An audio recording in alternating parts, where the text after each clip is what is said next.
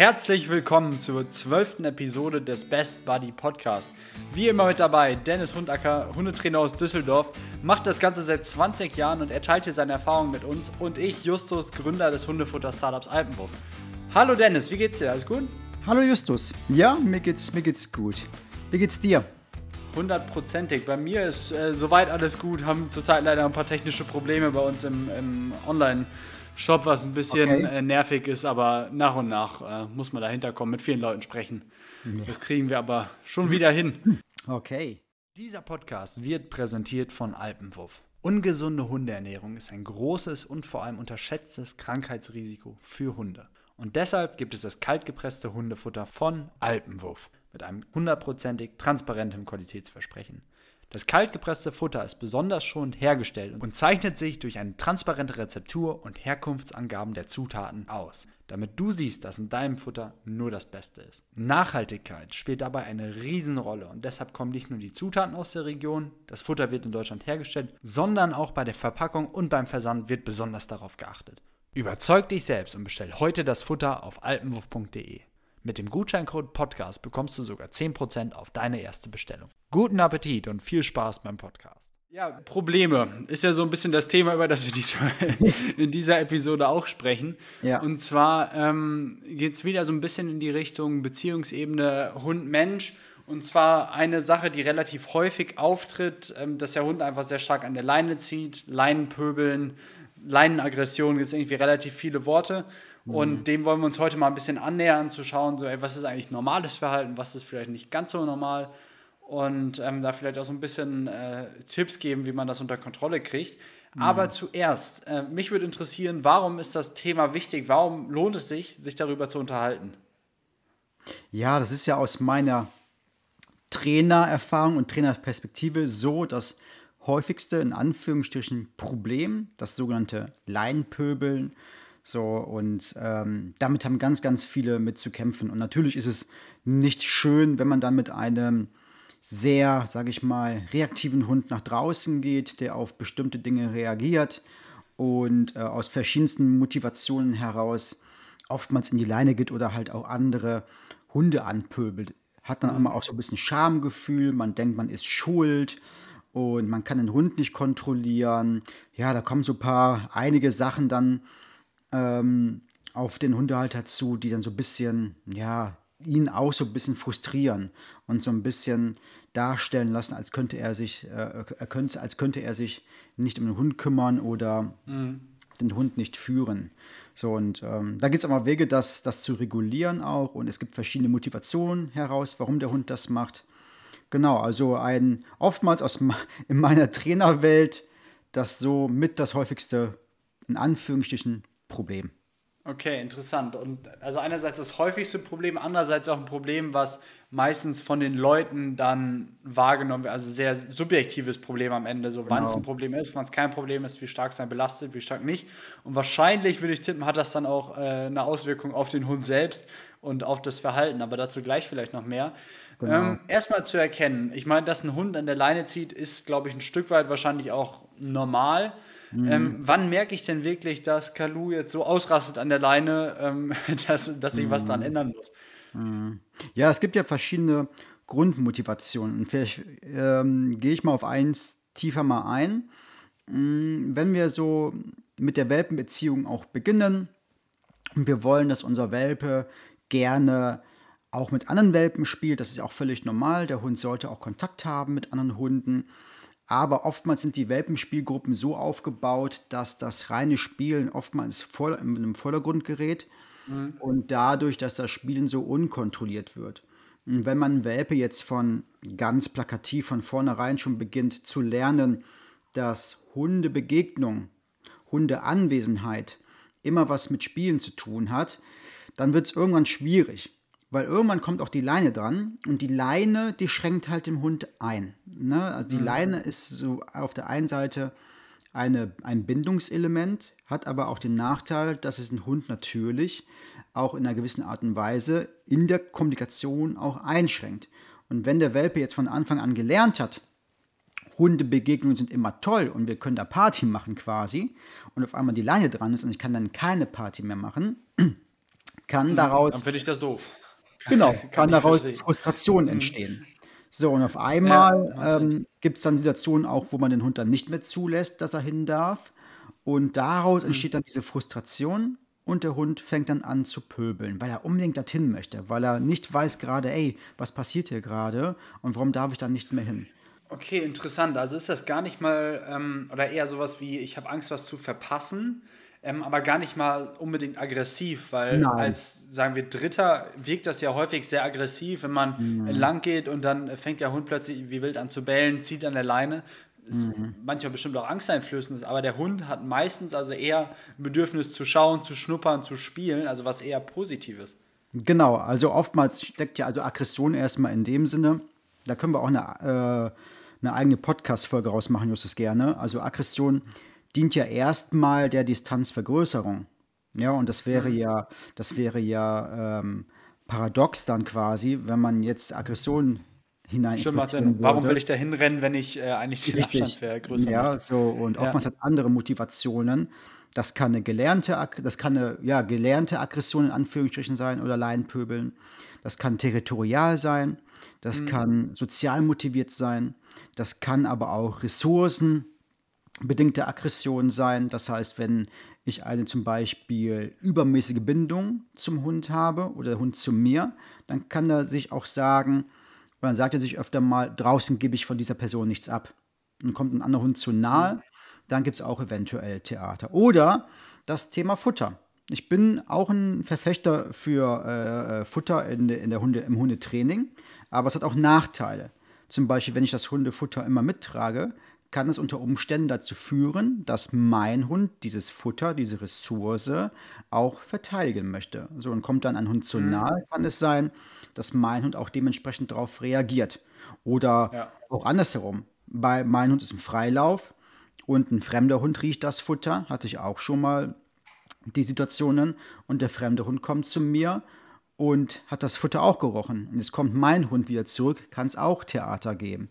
So, also aus, aber aus der, aus der Laienthematik her gibt es verschiedene Motivationen, warum der Hund das auch so macht. Na, und, und da kann man gegensteuern, da kann man vor allem auch im Welpenalter gut gegensteuern, dass eben nicht, dass jede Hundebegegnung gleich Hundeparty bedeutet.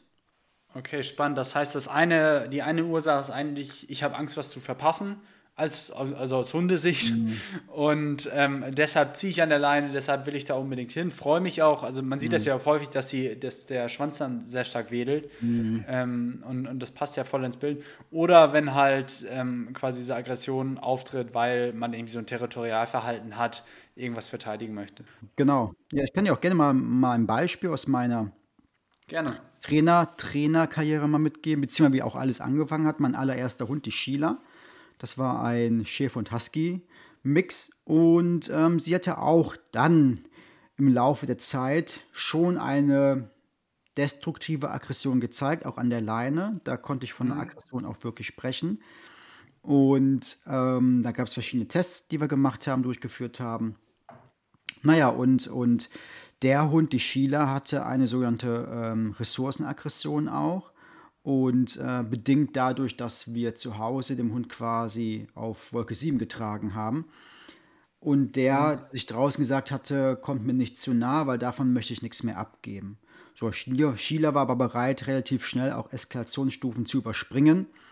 Und dementsprechend mussten wir auch irgendwie entgegenwirken und mit bestimmten Therapiemaßnahmen dort, dort äh, Abhilfe leisten. Hat aber auch funktioniert. Mit einer Desensibilisierung haben wir sie sie langsam wieder daran gewöhnt, dass auch ein Alternativverhalten möglich ist, nämlich, nämlich, nämlich nicht sofort nach vorne zu gehen. Wie funktioniert sowas dann? Wie kann man Also- das langsam trainieren? Ja, eine Desensibilisierung ist ein, eine schrittweise äh, Gewöhnung an diesen Reiz, an diesen Hund. Das muss, da muss man aber bestimmte Faktoren äh, im Auge halten, die Distanz, eine hohe Motivation, was dem Hund quasi äh, sagt, das finde ich toll, also als Verstärker. Und äh, mein Timing muss wunderbar sein. Ne? Also ich muss dann meinen Hund, man spricht von der Desensibilisierung eigentlich nur von einer Gewöhnung. Wenn ich jetzt die Belohnung mit reinbringe, wäre es rein lerntheoretisch eigentlich schon eine Gegenkonditionierung, weil ich hier belohne. Aber ähm, um es, um es äh, grob zu beschreiben, haben wir den Hund wieder langsam daran gewöhnt, mh, ein anderes Verhalten zu zeigen. So, und, und äh, das, hat ein, das hat etwas länger gedauert, aber hat funktioniert. Aber es war nur, ist mal nur so, so ein Beispiel. So, das mal, wie du schon sagtest, also wenn man mal so bestimmte Testverfahren macht mit Hunden, die an der Leine pöbeln, und ein Testverfahren ist zum Beispiel, den Hund mal für einen bestimmten Moment äh, an zum Beispiel einen Pöller oder Laternenfall zu binden. Ich stehe neben mhm. dem Hund und wenn jetzt ein fremder Hund kommt, und sobald mein Hund jetzt anfängt zu pöbeln, gehe ich mal als Besitzer aus der Situation heraus und schaue mir mal das Verhalten an, was der Hund auch wirklich zeigt. Und äh, oftmals ist es eher so, dass der Hund gar nicht mehr den anderen Hund anpöbelt, sondern eher dem Besitzer hinterher bellt. Und da spricht man von einer sogenannten sozial motivierten Aggression. Das heißt, der Hund macht sich tatsächlich so ein bisschen ein Erlebnis, Ereignis daraus, ähm, mit mir als Besitzer gemeinsam zu pöbeln. Ne? Also okay. entsteht, das entsteht so aus dieser, aus dieser Bindung heraus. Das genau, ist das also Pöbelteam. Also, ja, ist meistens nie wirklich destruktive Aggression im Spiel, dass der Hund wirklich bereit ist, einen anderen Hund hier irgendwie ähm, mit Verletzungsabsicht äh, nach vorne zu gehen. Aber mhm. ist halt sehr unangenehm tatsächlich, gebe ich zu und ähm, nervt im Alltag auch viele und äh, wenn der Hund darauf reagiert und wenn er auch dann immer wieder das gleiche Verhaltensmuster zeigt, ist das wie eine Spirale. Man kommt da sehr mhm. schwierig raus, weil man dann anfängt, die Begegnungen zu isolieren. Man versucht sie äh, zu umgehen. Das kann am Anfang durchaus Sinn machen als Managementmaßnahme, ist aber dann langfristig, wenn man es nur betreibt, ist das keine Therapiemaßnahme und der Hund wird auch kein besseres Verhalten zeigen dann. Ja, und wenn ich jetzt äh, die Rolle wechsle und Dennis bin, der Hundetrainer, ich würde dann wahrscheinlich äh, anfangen, eben das, was du auch gemacht hast, langsam wieder annähern, erst sehr auf Distanz, ähm, Hundebegegnungen üben, dann auch wahrscheinlich mit dem Herrchen, um, um halt wieder langsam wieder in die Situation ranzuführen. Ja, genau. Genau. Und ähm, um es so ein bisschen runterzubrechen, was ist so das Hauptproblem bei den, ähm, bei den Hunden, die mir vorgestellt werden. Ob das jetzt dieses Leinenpöbeln ist oder der Hund zieht sehr stark an der Leine. Es ist oftmals so, es klingt so ein bisschen ähm, primitiv, ist der sogenannte Führungsanspruch. Das heißt, ich sage immer, Hundeerziehung ist situationsangepasste Führung. Das hat nichts mit, jetzt denken wieder einige was mit Dominanz zu tun. Nein, in keinster Weise. Natürlich gibt es auch Situationen, Momente, wo ich meinen Hund ähm, durch, durch ähm, Bewegungen einschränken muss. Ja, dann könnte man von Dominanz sprechen. Aber in allererster Linie geht es darum, meinen Hund authentisch, fair ähm, und klar in bestimmten verschiedenen Situationen zu führen. Einen, einen ängstlichen Hund muss ich ganz anders führen als einen proaktiven Hund oder einen reaktiven Hund. So, ähm, wenn ich an der Schleppleine den Hund äh, führe, muss ich ihn ganz anders führen als an der, an der, an der kurzen, als an der Führleine. So, und mhm. da will ich, da setze ich immer an, dass wir erstmal schauen, okay, wir optimieren die Führungskompetenz. Und Führung soll, soll empathisch sein. Führung soll Teamentwicklung sein. Führung soll Verantwortung sein. Führung soll vor allem Vertrauen sein. Ich ich führe meinen Hund durchs Leben, der sich an mir orientiert. Und viele Hunde bekommen unbewusst Aufgaben in ihrem Hunde Hundeleben, die sie eigentlich gar nicht wollen und brauchen und müssen die quasi übernehmen. So, und das meine ich mit Führungskompetenz. Wenn wir die verbessert haben, auf der Beziehungsebene, erstmal rein funktional, mhm. dann ist häufig auch schon das Problem an der Leine, in Anführungsstrichen, gelöst. Weil der Hund einfach nicht mehr diese Aufgaben übernehmen muss. Also würdest du sagen, es ist quasi eher ein Symptom, ähm, das kann man zwar behandeln durch so kleinere Übungen, aber wirklich die, die Kernursache, die, die Krank in Anführungsstrichen Krankheit natürlich, die muss man dann anders behandeln, indem man anders mit dem Hund umgeht, ähm, in diese Beziehungsebene dann wieder äh, gerade ja, Das wäre, glaube ich, super spannend, wenn wir, auch wenn es ist, glaube ich, ein relativ theoretisches Thema und man ja. kann nur schwierig sagen, so, so und so ist das. Aber ich glaube, es wird sich trotzdem mal lohnen, wenn wir auch dazu wie eine De De dedizierte Folge machen mhm. und, und, und mal schauen, was denn vielleicht doch für auf jeden Fall Aspekte gibt, die man behandeln muss und gleichzeitig auch, äh, was man da für Tipps äh, oder was da für Tipps gibt, was da für Übungen gibt, das zu machen. Ich glaube, das wäre super spannend. Mal schauen, wo wir das ähm, abbilden können. Und ich ja. finde es klasse, wie du gerade die, die Rolle des Menschen reingebracht hast, weil in der Vorbereitung haben wir da auch kurz gesprochen, ja. beim Leinenpöbeln die Rolle des Menschen. Es ist häufig auch ein subjektives Problem, das heißt, so wie ist es wirklich, das Leinenpöbeln, wie nimmt es andere wahr, dass es da eine gewisse Differenz gibt. Ähm, wie siehst du das denn? Realität und Wunschdenken beim, beim Leinenpöbeln. So, was ist normal, mhm. was kann man lassen, wo sollte man dran arbeiten? Was ist die mhm. Rolle des Menschen? Ja, also oftmals in unserer Welt treffen ja die Bedürfnisse des Menschen und die Bedürfnisse des Hundes aufeinander. Und mhm. ähm, also letztendlich sage ich auch immer, ja, um das Thema, um das Thema Leinenpöbeln, am Ende haben wir einen Hund, der halt an der Leine pöbelt. So, das ist das Worst-Case-Szenario. Was kann am Ende passieren? Ja, der Hund pöbelt an der Leine. Also ich mhm. glaube, die, die, das Wunschdenken, äh, die Erwartung, dass wir auf der Straße keinen pöbelnden, pöbelnden Hund mehr haben, das, das ist ähm, ähm, nicht, nicht möglich. Ja, also äh, es ist aus meiner Sicht ein Normalverhalten und ähm, auch, auch kein, kein ähm, destruktives Verhalten. So, und es kommt immer darauf an, wie reagiere ich auch darauf und mhm. wie führe ich meinen Hund durch solche Situationen. Und da gibt es bestimmte Ansätze, um erstmal, wie gesagt, die Führungskompetenz wieder zu optimieren, zu verbessern. Und wenn ich das geschafft habe, dann ist es auch möglich, mit meinem Hund ähm, auch an Hunde vorbeizugehen. Oftmals höre ich das Wort immer harmonisch. Auch da ist bei mir immer so ein bisschen, werde ich ein bisschen hellhöriger, was heißt denn schon harmonisch? Ja, also es, mhm. gibt, es gibt halt auch Konflikte. Das sind halt auch nun mal, nun mal Hunde. So, und da gibt es halt auch Konflikte. Hund ist Hund, Mensch ist Mensch. Ja, ja so, und, und ähm, ich sag's mal so ganz salopp, so, mein Hund muss auch nicht jeden Hund mögen. So, er soll sich halt nur, er soll halt nur wissen, wie er sich auch zu benehmen hat.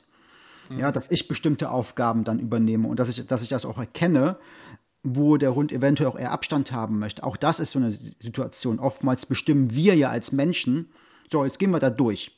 Ja, oder wir sagen ja oftmals, ja, das ist sein bester Freund. Dann frage ich immer, ja, wer hat das denn entschieden, dass das sein bester Freund ist? Haben wir das entschieden oder hat der Hund das tatsächlich entschieden? Wir machen das ja, wir, wir packen da immer so ein quasi Deckel drauf und sagen und deklarieren das, ja, das ist sein bester Freund. Aber wissen wir es tatsächlich? Ist das überhaupt ein Spielen? Möchte er diesen Kontakt haben mit diesem Hund? Muss ich da jetzt durchgehen tatsächlich? Hat er die Chance, ein Meideverhalten zu zeigen, mein Hund? Wenn das alles nicht gegeben ist, dann haben wir tagtäglich Situationen, wo mein Hund gar nicht durch möchte, ich immer quasi dann in Anführungsstrichen durchzwinge und dadurch oft oftmals auch Probleme entstehen. Wobei ich sagen muss, Justus, das ist auch nicht immer möglich. Und deshalb wird es auch das Problem Leinepöbeln immer geben. Ich kann nicht immer aus dem Weg gehen und immer nach dem Motto, immer bedürfnisorientiert meinem Hund gegenüber, ja, du möchtest da nicht lang hängen, gehen wir mal woanders lang. Das ist einfach auch mhm. einfach nicht möglich. Ja, und da muss ich den Hund dann wieder, komme wieder zurück, ihm Sicherheit geben, ihm Vertrauen schenken, ihm Vertrauen geben. Ich ganz klar entscheide, wo und wie wir lang gehen. Und wenn, wenn wir das schaffen, dann ist das auch möglich. Genau, die, die klare Führungslinie dann zu geben und, und sagen, wir schaffen das zusammen. Genau. Cool. Ähm, und, und um dieses ganze Thema Leinpöbel zusammenzubringen, warum das vielleicht auch, also dieses destruktive Gewalt zeigen, mhm. ist es ja gerade nicht, sondern eigentlich freut sich der Hund ja nur mhm. und kann es nicht kontrollieren. Das heißt, ähm, so gefährlich ist die Situation also nicht, aber ähm, wenn man halt dieses Führungsverhalten oder dieses Führungsstil für sich selber wieder unter Kontrolle kriegt, ähm, die Beziehung, dann ebbt das häufig auch ab. Nehme genau. ich jetzt mit. Mega spannend. Ich, ich glaube, nächstes Mal sprechen wir über ein Thema, was ähm, nicht so einfach zu kontrollieren ist, würde ich sagen. Und zwar, das mhm. ist der Jagdtrieb. Weil oh, der ja. ist bei einigen Hunden ja wirklich sehr ähm, ausgeprägt und wahrscheinlich muss man da eher die Symptombehandlung äh, doch durchführen, wäre zumindest meine Annahme. Weil ja, aus einem jagdtauglichen Hund den Jagdtrieb rauszuholen, ist, glaube ich, wahrscheinlich ziemlich schwierig. Aber ich bin gespannt, wie du es trotzdem hinkriegst.